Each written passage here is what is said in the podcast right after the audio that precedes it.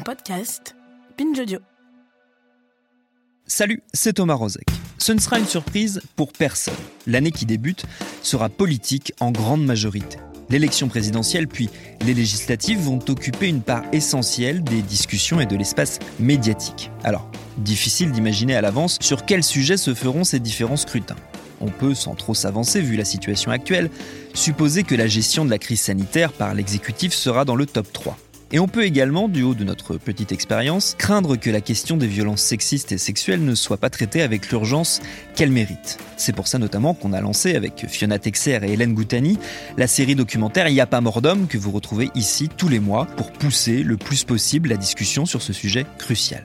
C'est aussi pour ça qu'on a eu envie là tout de suite de vous faire réécouter un entretien qui date un peu, mais qui illustre pleinement une difficulté essentielle pour faire émerger la parole des femmes dans l'espace public, l'invisibilisation des élus et des militantes durant des années. En 2017, nous avions publié, avant même de lancer Programme B, un long entretien avec Geneviève Domenac-Chiche. Son nom vous est sans doute inconnu, et c'est normal. Alors qu'elle figurait aux côtés de Manuel Valls, Benoît Hamon, Jean-Christophe Cambadélis ou Jean-Luc Mélenchon parmi les futurs espoirs d'un parti socialiste des années 80-90 alors tout puissant, elle a tout bonnement disparu de l'histoire. À l'époque de l'entretien, on était, je le rappelle, à la fin de l'année 2017. Le PS venait tout juste de vivre sa pire campagne présidentielle, balayé au premier tour alors qu'il dirigeait la France depuis 5 ans, démonétisé par le succès de la Macronie qui, au passage, lui pique quelques figures plus ou moins connues, dont Gérard Collomb, qui devient ministre de l'Intérieur, et Christophe Castaner, qui lui succédera quelques mois plus tard. Il sera question d'eux dans cette discussion, n'en soyez pas étonnés.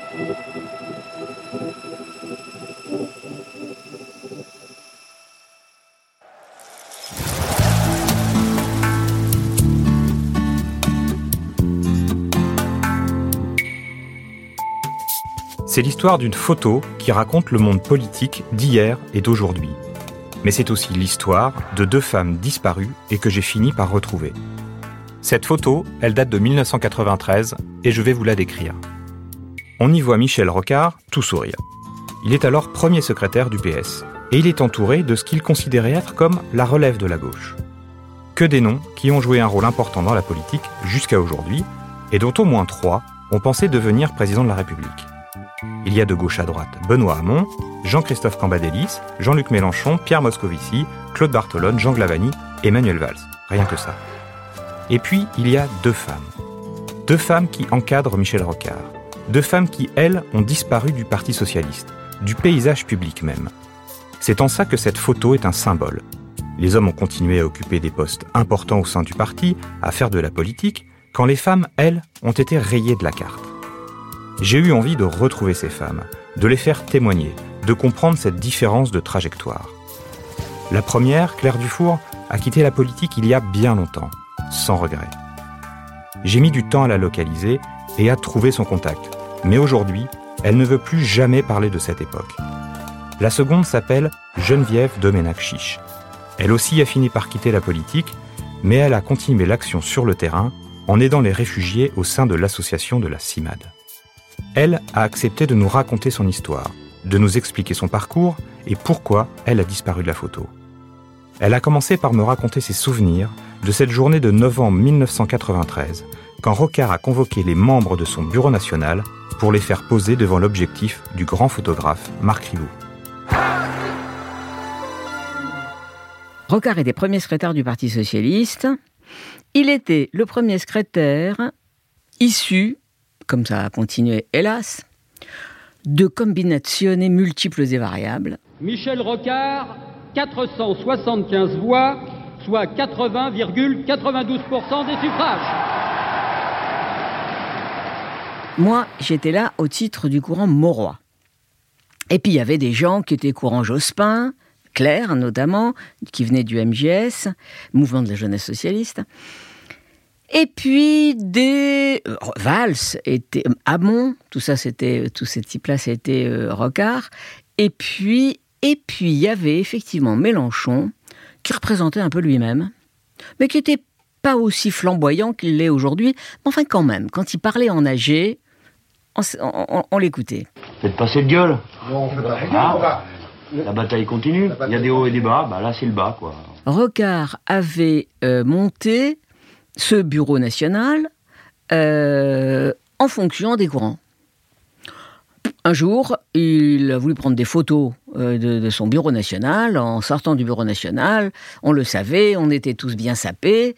Et, euh, donc, euh, on, sait, cette photo a été prise. Il y a une photo dans son bureau, il y a une photo le long de l'escalier de la rampe de la rue de Solferino. Voilà, c'était tout à fait bureaucratique tout à fait euh, conventionnel, une photo, bon, on rigolait bien parce que le regard était plutôt sympa. Euh, voilà, j'ai tout à fait le souvenir de cette photo. Euh, c'était un moment où j'étais moi-même secrétaire national aux questions de société et je m'étais battue pour que ça soit, ça s'appelle pas problème de société, mais question de société. C'était fondamental que l'immigration, la toxicomanie, etc., etc., le sida, ne soient pas considérés comme des problèmes, mais comme des questions. Cela dit, entre nous soit dit, j'ai pas tellement fait avancer le schmilblick. Donc à ce moment-là, vous êtes dans un esprit euh, plutôt combatif sur cette photo. Vous avez envie de faire bouger les choses? Oui, bien sûr que j'avais envie de faire bouger les choses. Et puis il y a des trucs qui ont bougé quand même. Sur le secteur dans sur lequel je bossais moi, euh, qui était donc les questions de société, euh, ben, j'ai organisé par exemple le premier colloque du Parti socialiste. Enfin, ça n'a pas changé la face du monde. Hein, sur le SIDA. SIDA et société, quelle politique? J'avais fait, à l'époque, il commençait à y avoir des appartements thérapeutiques, etc. etc. J'avais fait venir des maires, euh, notamment, je me rappelle, euh, il, y avait, avait des maires, le maire de Créteil, qui avaient accueilli des, appartements thérapeutiques. Euh, il y avait des assos, il y avait des sociologues, il y avait, bon. Et, et je m'en rappellerai toujours, je le dis maintenant parce que le pauvre, est mort. il y avait un type qui s'appelait Henri Emmanueli qui était, euh, qui était, qui était, un proche de Jospin, tout en étant très colérique et, un peu tout seul dans son coin, euh, mais enfin qui pesait lourd, qui avait été premier secrétaire un peu avant, un peu après, je ne me rappelle plus, et qui un jour où je présentais mon colloque m'a dit alors, tu nous parles de ton colloque sur les PD Bon, ça c'était le Parti socialiste à l'époque. Et euh, pas tout le monde, tout le monde n'était pas comme ça. Mais enfin, en tous les cas, tout ça pour vous dire que oui, j'y croyais pour répondre à votre question. Oui, on a fait un peu bouger les lignes. moi, j'ai toujours enfin vrai, j'ai toujours cru dans la relation entre État et société. Et comment le politique, ça n'est pas que les superstructures changer l'État, mais comme dirait, euh, comme a dit ensuite Delors, mettre la société en mouvement. Donc, euh, sur toutes ces questions, sida, toxicomanie, immigration, euh, jeunesse, mon souci c'était de de, de, de, de, faire, de capitaliser ce qui bougeait dans le corps social pour que ça soit traduit en politique, en tout cas que les politiques l'entendent. J'ai pas franchement réussi et aujourd'hui, c'est pas terrible non plus. Pourtant, vous, vous le racontez vous-même. Un, un, bureau national se compose en fonction des chapelles et pas forcément en fonction de convictions ou de ce qu'on veut faire. En vérité, oui, j'ai été limité. Mais c'était pas parce que le, bureau était composé de rocardiens, de monroyistes, de tout ce qu'on veut, de, de Jospin. C'est parce que, fondamentalement, depuis que la gauche était arrivée au pouvoir, et moi j'étais copain avec Monroy, euh, et avec Rocard, donc les plus ouverts aux problèmes de société, euh, eh bien, la gauche, et le Parti socialiste en particulier, a eu une espèce de, grille de lecture du tout politique. Tout est politique. Autrement dit, les corps intermédiaires, ça compte pas, sauf pour nous faire élire, nous les politiques. Et une fois qu'on est élu, nous sommes, parce que nous pensons le bien, parce que nous sommes des braves types, nous, nous sommes la totalité du champ. Et donc, le sentiment de solitude qui a été le mien tout le long de ma vie militante, euh, mais en même temps, je militais dans une section et dans une fédé, etc. Hein. Tout le long. Et puis j'ai adoré distribuer des tracts et j'ai adoré me bagarrer. Tout le long de ma vie militante, la solitude qui était la mienne, c'était, quels que soient les courants, cette espèce de de non-compréhension de l'épaisseur du social, de non-compréhension de l'épaisseur du sociétal, entre guillemets, de tout ce qui est lié à la société, de, de sur euh, d'importance donnée, encore une fois, à la, prise de pouvoir et à l'exercice du pouvoir. Mais à l'exercice du pouvoir dans ce qu'il a de, euh, volontariste, d'aveugle au doute, enfin, le doute n'existe pas, de volonté de puissance et de jouissance du pouvoir. Et c'est vrai que c'était pas ma conception et que je me suis bagarré toute ma vie, y compris cette période, dans cette époque-là. Mais pour être tout à fait franche avec vous, Mélenchon, Benoît Hamon, Valls, euh, Moscovici, tous les mecs qui sont sur la photo partageaient tous cette même conception, y compris les rocardiens, qui auraient dû être les hommes et les femmes de la deuxième gauche. Je suis donc désormais votre premier secrétaire, le premier secrétaire de tous les socialistes. Car c'est avec tous les socialistes que j'entends travailler. Est-ce que euh, le genre de nomination dans le, cabinet Rocard, est-ce que la nature de votre sexe joue un rôle? Parce que vous êtes une femme, vous avez été appelée dans ce, dans ce bureau. D'un côté, d'un côté, je pense que oui. Il n'y a pas de doute. D'un autre côté, euh, avant, enfin d'ailleurs à l'époque peut-être, j'étais euh, secrétaire général d'une association qui s'appelle la Fédération Léo Lagrange. Donc j'avais une certaine légitimité société civile, entre guillemets. Et en plus, je ne suis pas du genre à m'écraser, donc je le disais au Bureau national. On m'écoutait plus ou moins, j'étais plus ou moins convaincante, mais en tous les cas, je lâchais pas le morceau.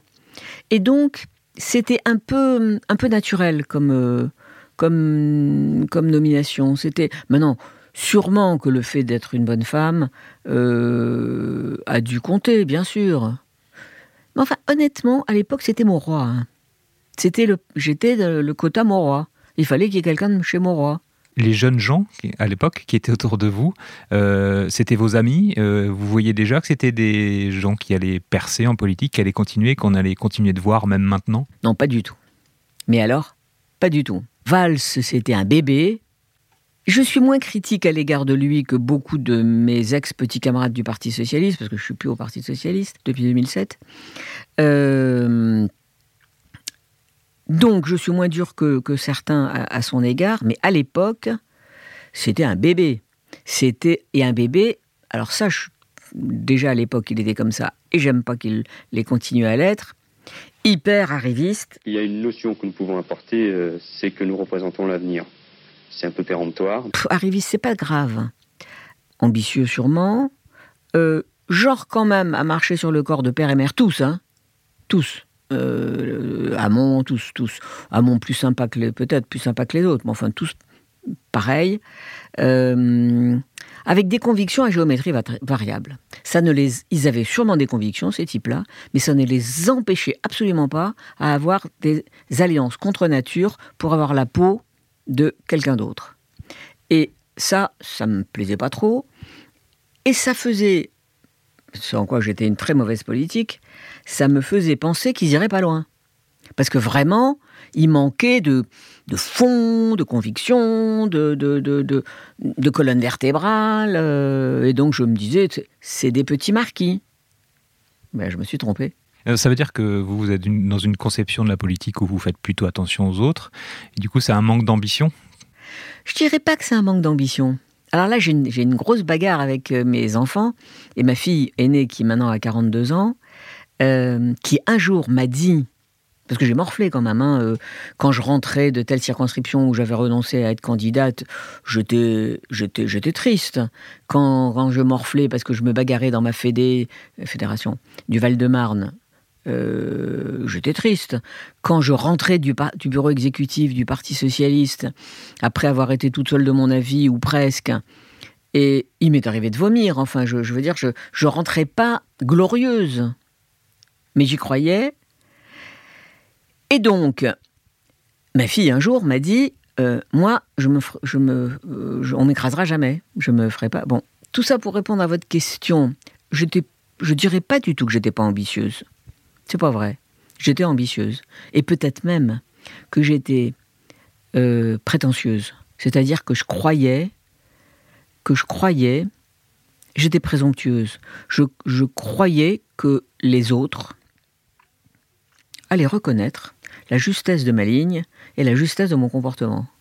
Mais j'ai pas su, j'ai pas su, et ça j'en ai souvent discuté avec mon bonhomme, je n'ai pas su organiser une espèce de faction autour de moi.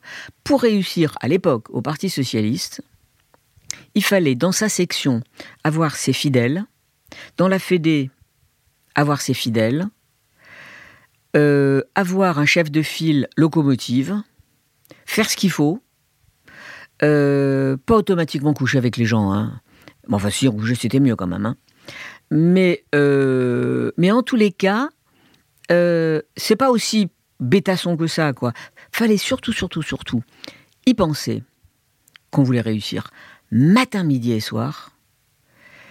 Ne penser qu'à ça.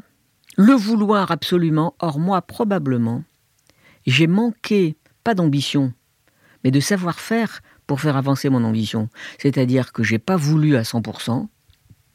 Quand il faisait beau, je suis méditerranéenne, je prenais le soleil, et tant pis si euh, je ratais un truc, ou si j'arrivais en retard à un bureau exécutif. Euh, j'avais, j'ai toujours trois enfants, ça comptait. Euh, quand j'étais en réunion, quand j'étais en réunion, j'étais dedans dehors, et même ça a continué toute ma vie y compris sur le plan professionnel, y compris maintenant. Au moment où j'étais en, j'étais en réunion, j'écrivais en même temps euh, acheter des baskets, ne pas euh, acheter des œufs, euh, tout ce qu'on appelle la charge mentale, que les mecs ont moins. Que les mecs ont moins, y a d'aujourd'hui et, d'hier. même si les jeunes mecs de votre génération sont plus coopératifs avec dans leur famille, ils sont coopératifs.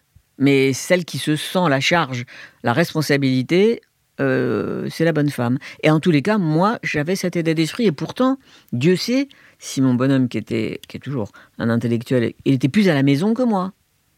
Mais, euh, mais donc, euh, c'est pas que j'étais pas ambitieuse, c'est que, c'est que j'ai pas, et là j'étais présomptueuse et tout à fait arrogante, je pensais que dans ma section, les gens allaient me suivre parce que j'avais raison. Eh ben non.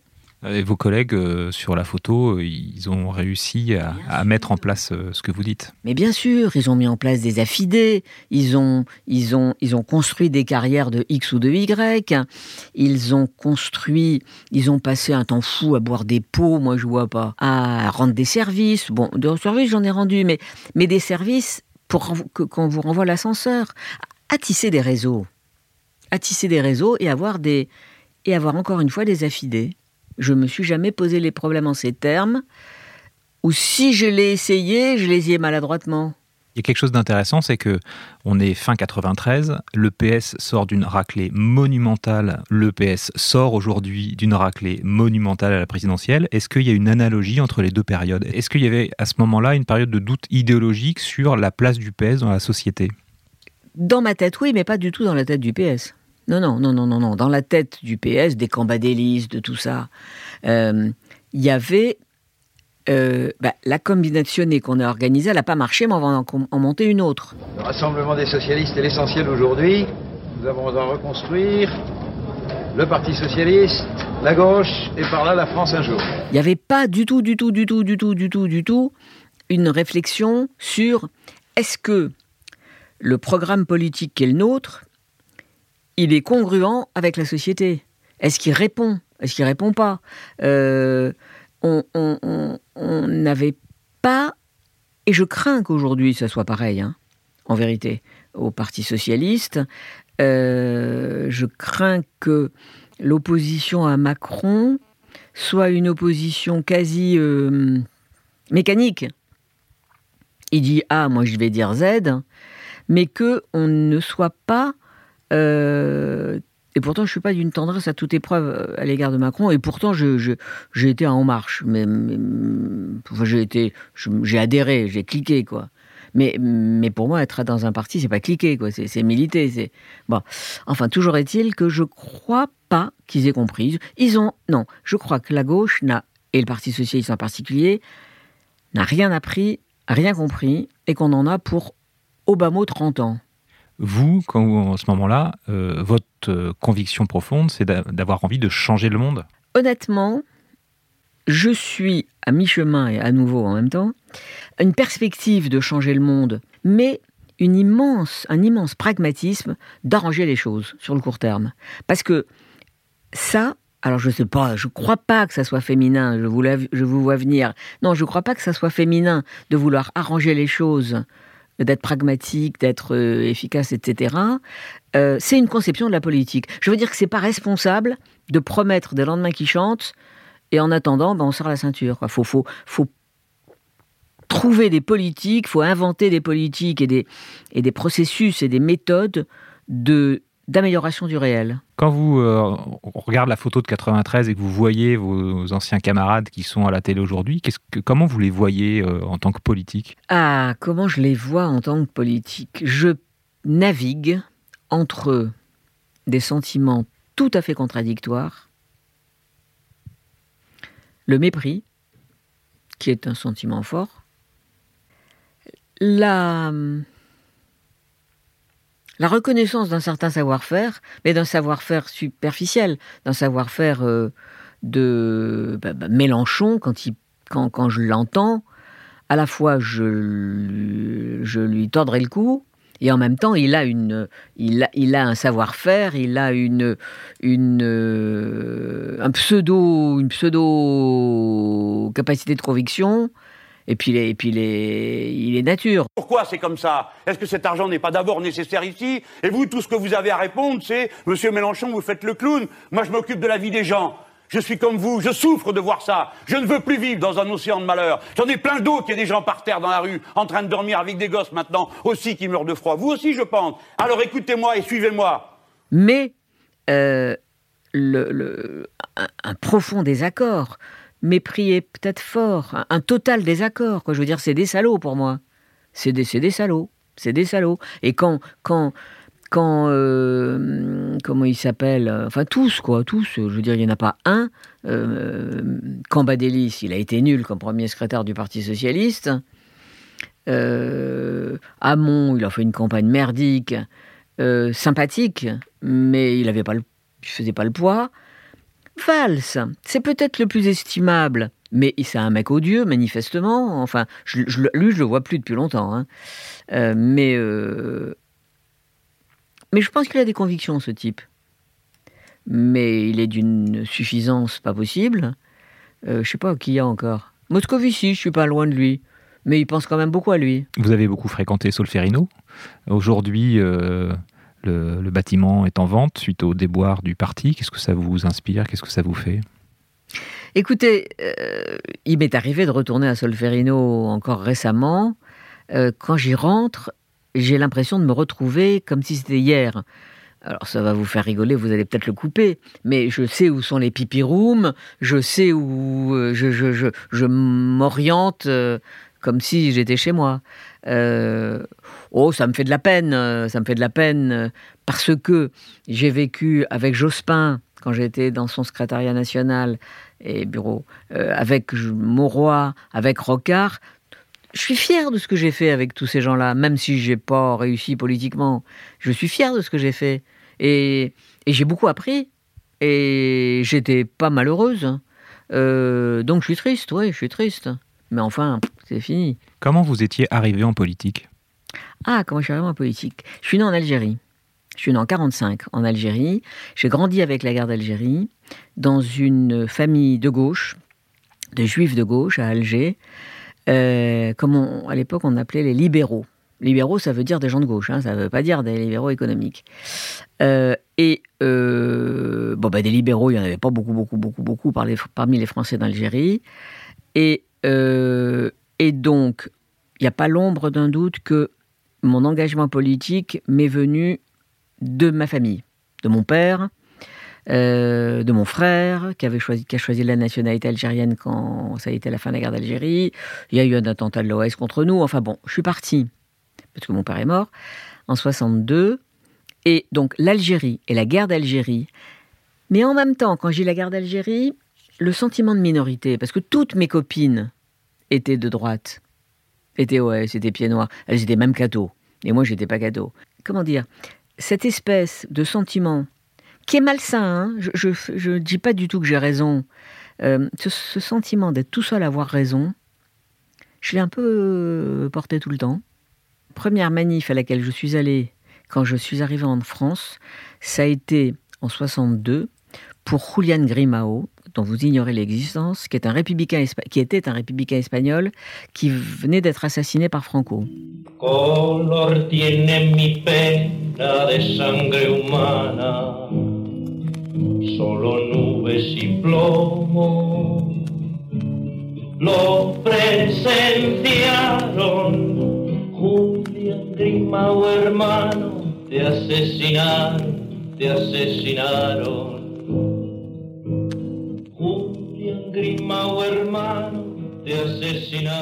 Et la première fois que j'ai mis les pieds à la salle de la mutualité, c'était pour Julian Grimao. Et, euh, j'ai donc été dans des trucs de républicains espagnols. Puis chez moi, on chantait les chants de la guerre d'Espagne. La, guerre d'Espagne, c'était un, marqueur euh, idéologique, affectif, tout ce que vous. Les chants de Germaine Montero euh, sur. bon. Et après, le syndicalisme étudiant, l'UNEF. Là, ça mène au Parti Socialiste directement Pas du tout. L'UNEF, l'UNEF, toute seule, pendant 3-4 ans. Et puis coup d'État au Chili, 73. Et là, je milite au comité de soutien à la lutte révolutionnaire du peuple chilien. Très vite, c'était des petits bourgeois qui, euh, qui voulaient rassembler du fric pour acheter des armes pour les combattants chiliens, qui se faisaient plaisir dans des appartements luxueux du 7e arrondissement, ça me débecte, et je décide d'adhérer au Parti socialiste pour donner un débouché politique à la lutte tiers-mondiste qui était la mienne. Euh, et donc j'adhère au Parti socialiste après le coup d'État au Chili. À l'époque, votre réflexion est aussi construite que la manière dont vous le racontez aujourd'hui. Ah oui, oui, tout à fait. Non, non, il n'y a pas l'ombre d'un doute, tout à fait. Tout à fait. Je cherchais un débouché politique parce que, un, le comité de soutien à la lutte révolutionnaire du peuple chilien, c'était des rigolos. Euh, j'ai dû commencer mes études en 60, euh, je sais pas quoi, moi, 6, 7. Euh, déjà 68, j'étais en porte-à-faux. Je vous dis, j'étais boursière et je trouvais, et mon bonhomme était dans le mouvement de mai 68, et moi j'étais hyper critique à l'égard du monde de mai 68, parce que je trouvais que c'était petits bourgeois, et moi j'étais boursière, et, rentrer à l'université, c'était vachement bien. Or, tous y cassaient l'université. ça me semblait idiot de casser l'outil de travail. Et, hum, et donc, euh, je euh, non, c'était c'était c'était c'était construit. C'était par rapport à 68, par rapport au coup d'État au Chili, euh, Allende, euh, le comité, les, gauchistes, j'aimais pas trop. je voulais un truc sérieux qui donne un débouché politique à, à des luttes de terrain. Est-ce que vous vous considérez comme féministe aussi dans votre construction? Ah, je suis pas très très très très très très très fière de de ce que je vais vous dire. Euh, j'ai longtemps été de celles qui disent je suis pas mes féministes mais et encore maintenant. J'ai jamais fonctionné à travers une grille de lecture. Je crois n'avoir jamais fonctionné à travers une grille de lecture lutte des femmes. Je, peut-être parce que j'avais un père qui était un mec génial, parce que j'avais un frère que j'admirais beaucoup, parce que j'ai eu un mec qui était un mec très bien. J'ai pas eu, j'ai pas eu dans ma vie à me bagarrer contre les mecs. Euh, je, je, j'ai, pas eu euh, j'étais pas très séductrice, j'avais pas tellement de petits copains. Euh, j'étais, j'ai pas eu à beaucoup souffrir des mecs. Et donc, euh, je, ma fille aînée euh, considère que, euh, que ma carrière politique a été cassée par les mecs. C'est un peu vrai. Mais je crois qu'elle a été surtout cassée par moi, qui n'ai pas su m'y prendre. donc, je continue pas hyper fier de vous dire je suis pas féministe, mais. Vous êtes resté combien de temps au bureau du PS J'y suis rentré en 83 et j'en suis parti, genre, je pourrais même pas vous dire la, date exacte. Euh, je crois que j'en suis parti à l'arrivée de Hollande, quelque chose comme ça. Et vous êtes parti dans quel état d'esprit? Pourquoi vous êtes parti d'ailleurs? Alors en vérité, en vérité, je suis parti parce que j'ai quitté la France. Alors, on a je, suis avec mon bonhomme depuis le 5 mai 68. On a eu trois enfants. Lui, il est sinologue, hein, il est spécialiste de la Chine. Il y a eu un moment où on est parti à Hong Kong, et puis, euh, et puis à un moment, on lui a proposé de partir à Pékin. On était en 82 ou 81, 82. Et là, j'ai dit non. Parce que la gauche venait d'arriver au pouvoir, etc., etc. Donc, il paraît qu'à l'époque, je lui avais promis que quand les enfants seraient grands, on partirait en Chine. Arrivent les années 2000, où c'était déjà cafouilleux quand même le Parti socialiste, où j'étais pas, euh, j'avais quand même beaucoup morflé au fil des années, mais enfin, je résistais. Mais enfin, quand même, la France n'était pas rigolote dans les années 2000. Donc, on décide de partir en Chine. Je travaillais à l'UNESCO à l'époque. J'avais un programme à moi, entre guillemets, que j'avais inventé, qui avait démarré en 94, 95 et qui a duré jusqu'en 2001. Il s'arrêtait en 2001. Donc, euh, soit je restais à l'UNESCO euh, à Paris, au siège, bureaucratie terrible, j'avais absolument pas envie, et je demande à ce que mon poste soit transféré à Pékin ce qui semblait tout à fait loufoque au directeur général de l'UNESCO de l'époque, parce que être au siège de l'UNESCO, c'était être dans la Mecque où il faut être. Moi, je voulais partir sur le terrain, j'étais complètement... Et en plus en Chine. Et donc on est parti en 2001, et là j'ai quitté le parti, la direction du parti. Et donc à ce moment-là, est-ce que le PS vous manque? Alors quand j'arrive en Chine et que je monte mon programme, pas du tout. Mais alors, pas du tout de pas du tout. Et puis 2002, l'électrochoc bien évidemment que je vote aux élections présidentielles. Moi, Jospin, c'est un mec que j'ai été membre de ce secrétariat national. C'est un type que j'aimais beaucoup, beaucoup, beaucoup, beaucoup, que je respectais beaucoup. Euh, puis on était. Euh, bon, c'était quelqu'un dans lequel je me reconnaissais. J'assume pleinement la responsabilité de cet échec et j'en tire les conclusions en me retirant de la vie politique après la fin, après la fin de l'élection présidentielle. Il est éliminé au premier tour. On vit ça chez des amis. Euh, on vit ça à la soirée électorale. Chez des amis, le type était à l'ambassade, il voulait pas trop se mouiller. Enfin bon, avec sa femme, on monte une section du et un journaliste qui était d'un correspondant d'un journal, je vous dis pas lequel. On monte une section du Parti socialiste à Pékin on monte une section du Parti socialiste en 2002. Et jusqu'en 2004 à peu près, cette section a, vécu. Et 2004-2005 peut-être. Et puis ensuite, la fille était un peu... Enfin, on savait plus où tenir nos réunions. On pouvait plus le tenir chez elle parce qu'elle était la femme du mec qui bossait à l'ambassade. On tenait les réunions ailleurs. Enfin bon, c'est parti un peu en quenouille. À la fin de tout ça, en janvier 2007, compagne Ségolène Royal on accueille Ségolène Royal à Pékin. Le coup de la bravitude. Jean-Luc, sinologue, conseille Ségolène Royal dans ses négociations avec la Chine. Entre parenthèses, elle se démerde très bien et elle n'était pas du tout nunuche et tout à fait volontaire, etc. Et moi, je, la, je lui présente des femmes domestiques qui se battent pour leurs droits, mais mon programme avec des avocats qui les défendaient contre les patrons, etc., etc. Elle a un excellent contact avec ces femmes-là euh, et, euh, et elle est très bien. Bon, elle est très très très très bien. Elle va le dimanche d'après sur la Grande Muraille où Jean-Luc était. Moi, j'y étais pas parce que je, moi, je, m'occupais des migrants. Et, euh, et c'est là où, et ça c'est vraiment dégueulasse de la part des journalistes, tout ce qu'il y avait de positif qu'elle avait fait, de tenir tête aux Chinois, elle avait eu à négocier avec, à discuter avec les Chinois. Elle avait tenu tête.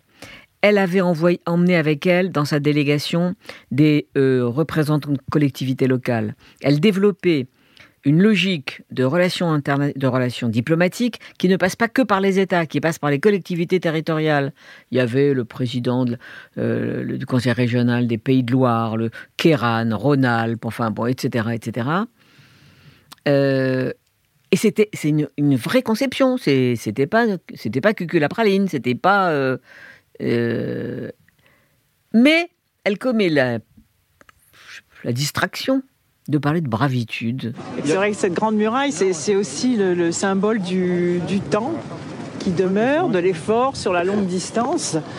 Et c'est un, c'est un beau symbole. Comme le disent les Chinois, qui n'est pas venu sur la Grande Muraille n'est pas un brave. Et qui vient sur la Grande Muraille conquiert la bravitude. Il n'y a que ça qui est sorti. Et ça, c'est profondément injuste. Et je pense qu'alors, elle, s'il y en a une qui a souffert d'être une bonne femme, c'est bien elle. Cela dit, elle a dit aussi des conneries, elle a fait aussi des conneries, elle était chiante, elle était autoritaire, elle était tout ce qu'on veut. Mais, euh, mais ça, c'est vraiment dégueulasse.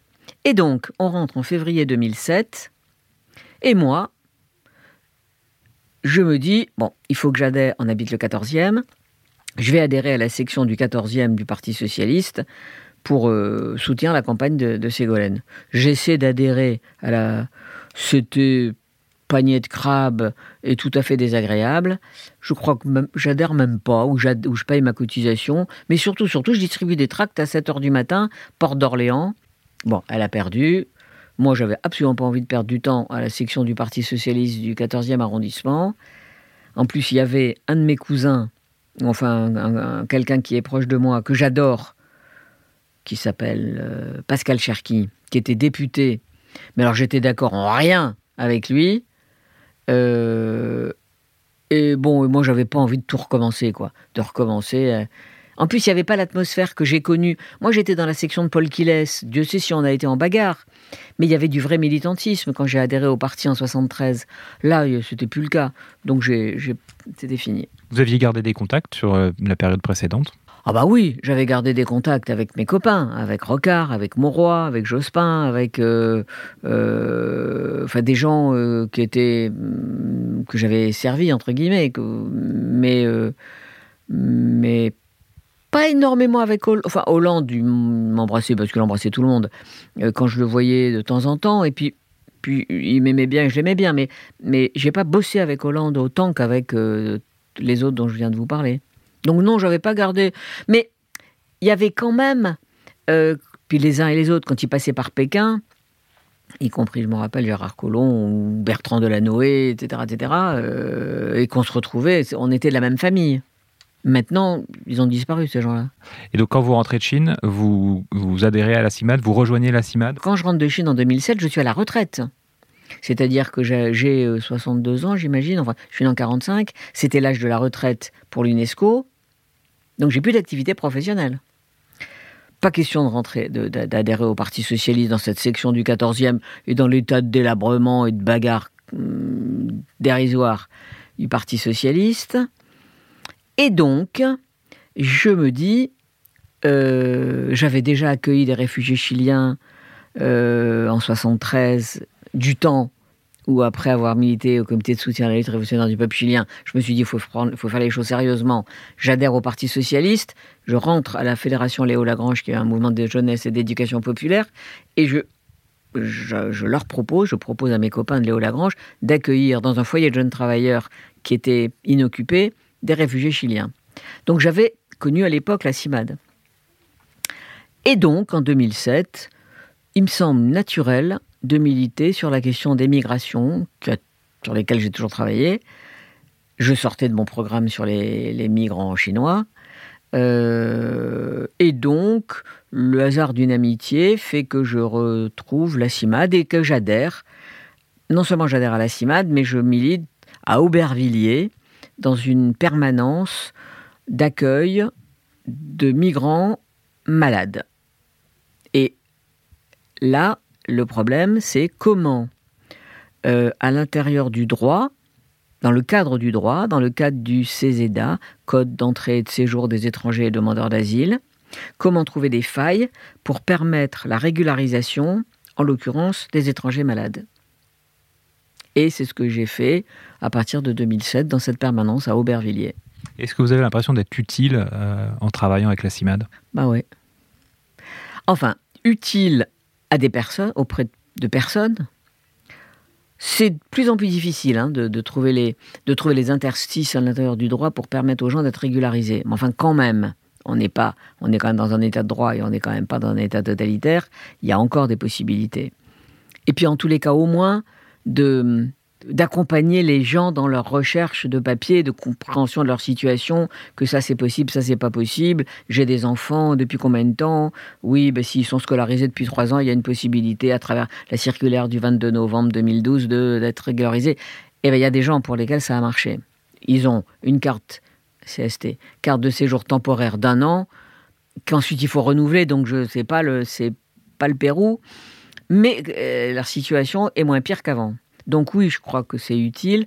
Alors, en revanche, est-ce que le travail que l'on fait, dont je viens de vous dire qu'il est utile à l'égard des personnes qu'on reçoit, est-ce qu'il est utile en termes, ce qui a toujours été mon ma bagarre, d'influence des politiques publiques? Non, pas BZF. Et pas plus, hélas, aujourd'hui, peut-être même moins qu'avant. Et du coup, ça ne manque pas que vous ne soyez pas au sein d'un parti pour euh, justement euh, profiter de l'expérience de terrain que vous avez, l'expérience de la politique pour faire changer les choses de l'intérieur bah, Vous tapez juste. Je suis éternellement, euh, je suis tout le temps frustré. Mais frustré de, de tous les côtés. C'est-à-dire que mes copains politiques comprennent pas. Et mes copains de l'association ne savent pas comment causer aux politiques. Dans le monde associatif, et chez nous en particulier, dans le monde associatif qui travaille qui travaille dans la douleur, qui travaille dans des, trucs qui font mal. Vous avez une logique de forteresse assiégée qui fait que ils sont bon la CIMAT c'est d'origine protestante hein, ok mais quelle que soit l'origine, ils ont tellement conscience de faire le bien qu'ils considèrent que les autres, le monde extérieur, y compris le monde politique, devraient être convaincus parce que dans le monde, il y a les bons et les méchants. Et je, j'essaie de, euh, vis-à-vis de mes camarades, de parce que j'ai eu l'expérience que j'ai eue, mais au fond, au fond, ils sont tape le coquillard, de euh, pour convaincre, il faut se mettre à la place de l'interlocuteur. Et, une bonne négociation et un bon compromis, c'est quand chacun reste qui il est. Et qu'on ne peut pas demander aux politiques d'avoir les positions de la CIMAD. Mais on peut demander aux politiques non pas seulement, et, je pense très fort quand je vous parle aux politiques d'aujourd'hui, on peut demander aux politiques de ne pas promettre des choses qu'il ne pourra pas tenir. Le fait que cette politique aujourd'hui soit mise en place par un ministre de l'Intérieur qui était au Parti socialiste, ça vous fait quoi? Ah ben ça me fait mal, ça me fait mal, euh, ça me fait mal, et, euh, et j'essaie de le convaincre. Et j'essaie de le convaincre, mais en entendant en même temps que, en essayant de me mettre à sa place, en essayant de, comprendre que quand on est Premier ministre, il est, c'est pas mon copain, hein, mais quand on est Premier ministre, président de la République ou ministre de l'Intérieur, dans la situation de la France d'aujourd'hui, c'est terrible, mais je veux bien comprendre que les problèmes d'émigration, c'est le cadet de leurs soucis.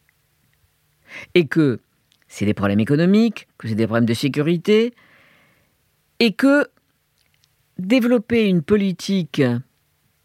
Hier, je me suis bagarré avec Cazeneuve, que je respecte beaucoup, parce qu'il se fait que je, que, je, un peu échangé avec lui, hier soir, à la faveur d'un truc. Euh, et je voyais bien que, que son souci numéro un, et je pense que ça sera la même chose avec Colomb, c'est le terrorisme. Faire le lien entre le fait que le jeune homme qui a assassiné les deux gamines, les deux jeunes filles à Marseille, était irrégulier. Et dire maintenant travailleur irrégulier égale terroriste, c'est non seulement c'est dégueulasse, mais c'est faux. Combien de terroristes sont français et ont des papiers et sont, et, sont terroristes? Donc euh, hum, c'est c'est une erreur de fait. Euh, non seulement c'est dégueulasse, mais c'est une erreur de fait. Et c'est ça que j'aimerais leur dire. Donc ça me fait mal quand, euh, quand j'entends euh, Macron pour lequel j'ai voté, et pour lequel j'ai encore un tout petit reste d'espoir. Dire d'un côté l'éthique, Ricoeur et tout et tout. Or, Ricoeur, ça fait partie des gènes de mon époux, Jean-Luc Domnac, puisque c'était le phalanstère avec Ricoeur, Domnac et tout et tout. et puis que Ricoeur, moi, je l'ai bien connu, mais que c'était une merveille d'homme, et que je l'ai beaucoup lu, et qui m'a inspiré dans, la, vie politique qui a été la mienne, avec les succès que vous voyez. Euh, mais c'est pas possible, quoi, que, que, que, Macron. Ou alors, on est dans une logique comme les autres de cynisme total. Ce que je veux pas croire encore. Je reviens à mon questionnement un peu initial. Euh, comment vous expliquez que les deux personnes qui aient disparu de la photo soient deux femmes? Mais là, peut-être que peut-être que je suis, je vais être insuffisante dans ma réponse parce que je ne veux pas entendre que c'est parce que c'est des femmes qu'elles ont été euh, écrabouillées. Alors, euh, ben, il faudra qu'on reprenne cette discussion dans quelques années, si j'ai le courage de me poser la question. Pour ce qui est de Claire, pour ce qui est de Claire, c'était une fille très bien, beaucoup plus jeune que moi à l'époque. Elle, est toujours plus jeune que moi, j'espère, si elle vit toujours. Euh, c'était une fille très bien. je me rappelle qu'elle et moi, on avait justement, on parlait de Ricoeur, elle avait fait des études de philo, je crois bien que son mec était euh, prof de philo. Euh, je me rappelle très bien qu'elle me disait, tu vois, le, le concept qui devrait euh, structurer notre rapport à la politique, c'est la dignité. Et, et on était d'accord, toutes les deux. Et j'étais plus vieille qu'elle, donc elle m'aimait bien, comme si moi j'étais plus politique qu'elle, alors qu'en fait j'ai été écrabouillée comme elle elle, euh, je la protégeais un peu. J'étais, euh, un peu la grande sœur, quoi. Euh, alors elle, elle a disparu assez vite. Mon passage par le PS, je dois l'honnêteté de dire que il a, il m'a permis d'avoir des, des, fonctions qui m'ont intéressé. Tandis que Claire, non, elle a, elle a rien eu du tout. Elle a, été reconnue par personne. elle a disparu de la circulation. Alors pourquoi est-ce que toutes les deux on a, ben je crois, je vous répondais tout à l'heure, elle a eu un môme ensuite, peut-être elle en a eu d'autres après. La dernière fois que je l'ai vue, c'était en Corse, elle avait un petit bébé, moi j'en avais trois, plus grands. Euh, et je pense que, je pense que s'il y a une inégalité que j'ai vécue et que les femmes vivent encore, c'est le rapport à la maternité. Je pense que la maternité, c'est merveilleux, mais ça interrompt une, vie, professionnelle, voire une vie militante, et que euh, eh ben, porter un bébé neuf mois et ensuite l'élever, c'est le mec qui peut pas le faire. Quoi. Donc, euh, je pense que ça a été le rapport aux enfants, le fait qu'on ait eu des enfants, le fait que voilà, le fait qui a fait que ce que je vous disais tout à l'heure, on trouvait quand même on était dedans dehors dans la politique. Un mec, c'est dedans complètement. Et puis, autre chose, c'est que je crois que elle comme moi, pour ce qui est de, de, Claire, elle comme moi, on prétendait un peu réfléchir. On prétendait un peu réfléchir et donc on avait un peu des doutes. Et que, quel, et que il faut pas avoir de doute en politique. Il faut foncer, il faut écraser, si vous pouviez parler à Michel Rocard, au Michel Rocard de 1993, qu'est-ce que vous auriez envie de lui dire? Je vais être grossière. Qu'il a manqué de couilles. Bien sûr, je sais, et vous aussi sûrement, que la période immédiate se prête mal à ce Big Bang politique auquel j'aspire. Merci à David Carzon d'avoir signé cet épisode pour Programme B, qui est un podcast de Binge Audio préparé par Lauren Bess. La réalisation de cette rediffusion a été assurée par Alice Ninin. Tous nos épisodes, les anciens comme les prochains, sont à retrouver sur toutes vos plateformes de podcast. Cherchez-nous sur Internet si vous voulez nous parler. Et à très vite pour un nouvel épisode.